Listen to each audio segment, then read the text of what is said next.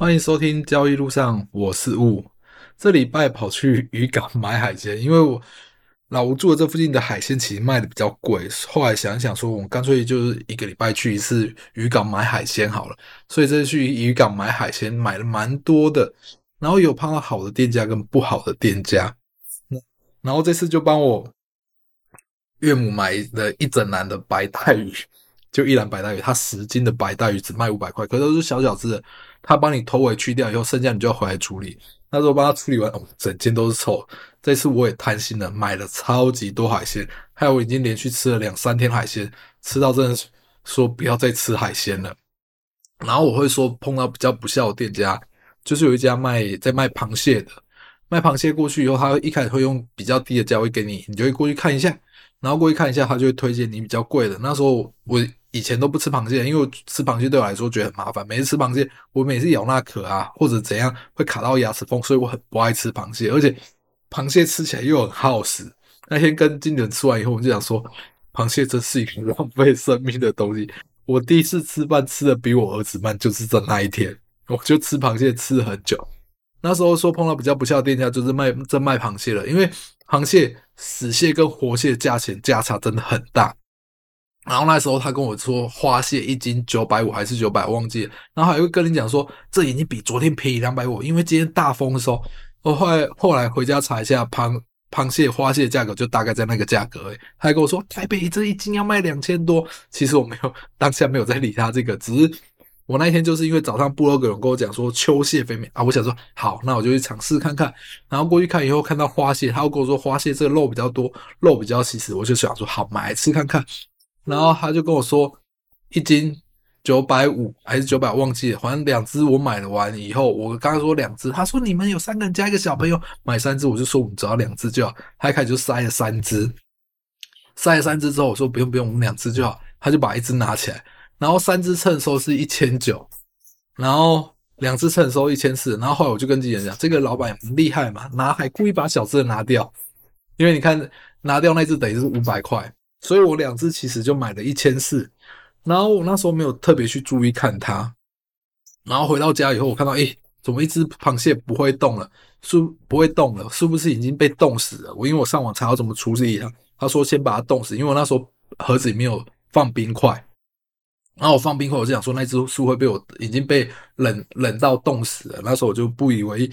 可是后来晚一点。我把活的跟原本死的那一只一起放到盒子里面，就是放到冰块里面去泡的时候，泡完我下午要煮的时候，我发现不对啊，泡完那只我也泡很久了，可是它泡完的，我在杀它的时候，它其实还是会动了，那代表原本那一只其实已经是死掉了。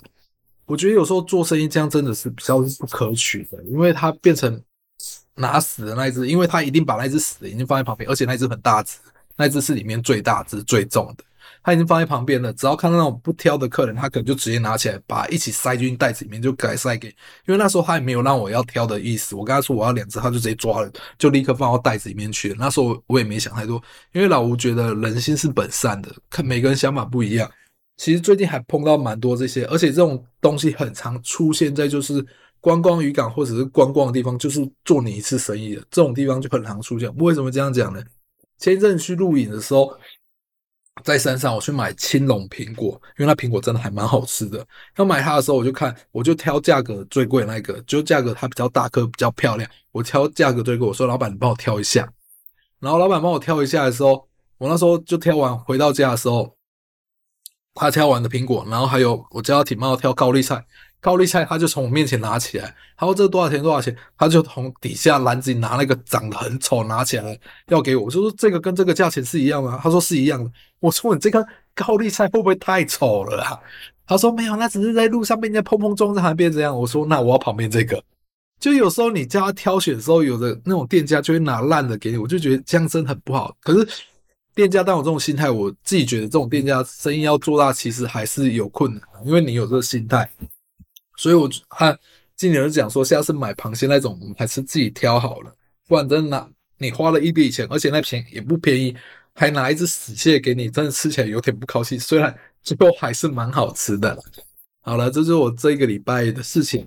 然后我们来聊聊交易上的事情吧。交易上这礼拜，我觉得有一好事跟一个坏事。好事比较好，就是那天做台积电的法说会，他原本在那天我原本已经看好法说会，但那天一直涨一直涨，我就那时候想说，算了，不要去追高了，因为那时候期货一直涨，我就不想去追高了。可是，在盘中那时候突然下杀了一百多点，在急杀以后停顿下来以后，诶，我觉得这点位不错，然后我就进场了，然后停损好像挂个十几点而已，诶，很好运了，到尾盘就一直拉上拉上去，夜盘一直拉一直拉，虽然夜盘有回档了，但其实。很多东西你看好的时候，其实不一定要去追它。在我以前还没有交易股票之前，我有时候听人家讲说买黑不买红，我就想说奇怪，什么叫买黑不买红？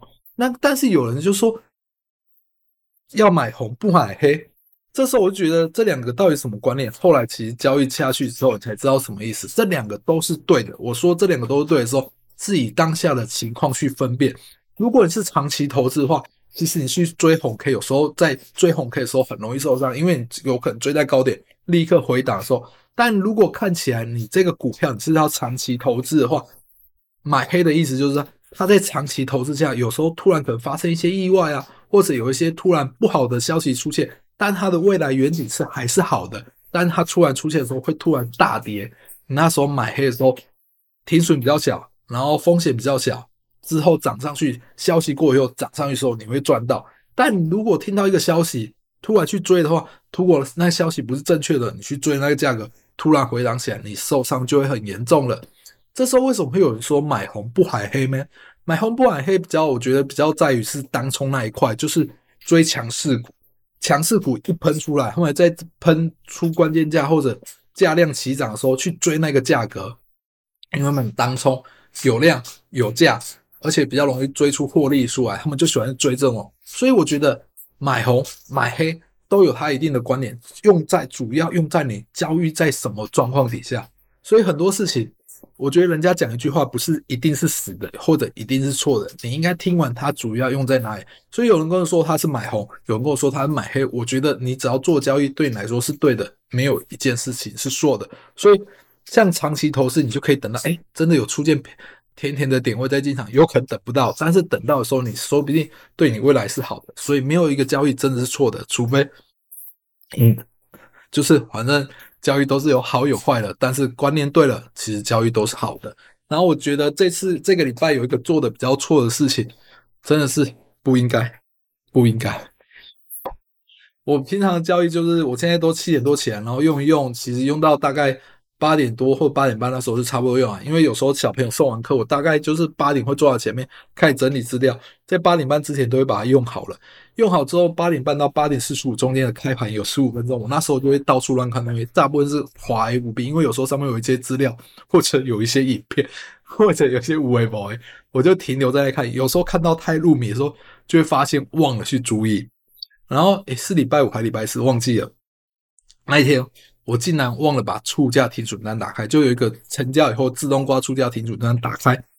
那天一进场以后，我要做操作，我要做一个反手的动作，反正我要做一个反手动作。诶，听得懂，听得懂，听不懂没关系，反正我就要做一个快式的交易。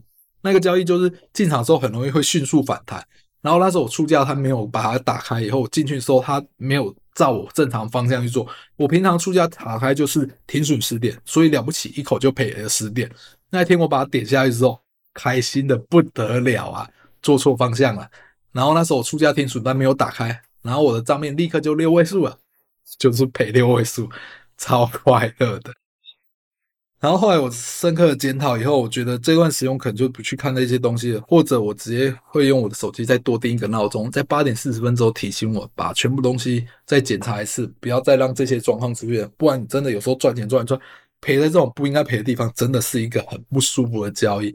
这是我这礼拜自己的交易分享给大家，希望对大家有帮助。有任何问题，欢迎欢迎在留言上告诉我哦。今天就到这，就到这里喽，谢谢大家，拜拜。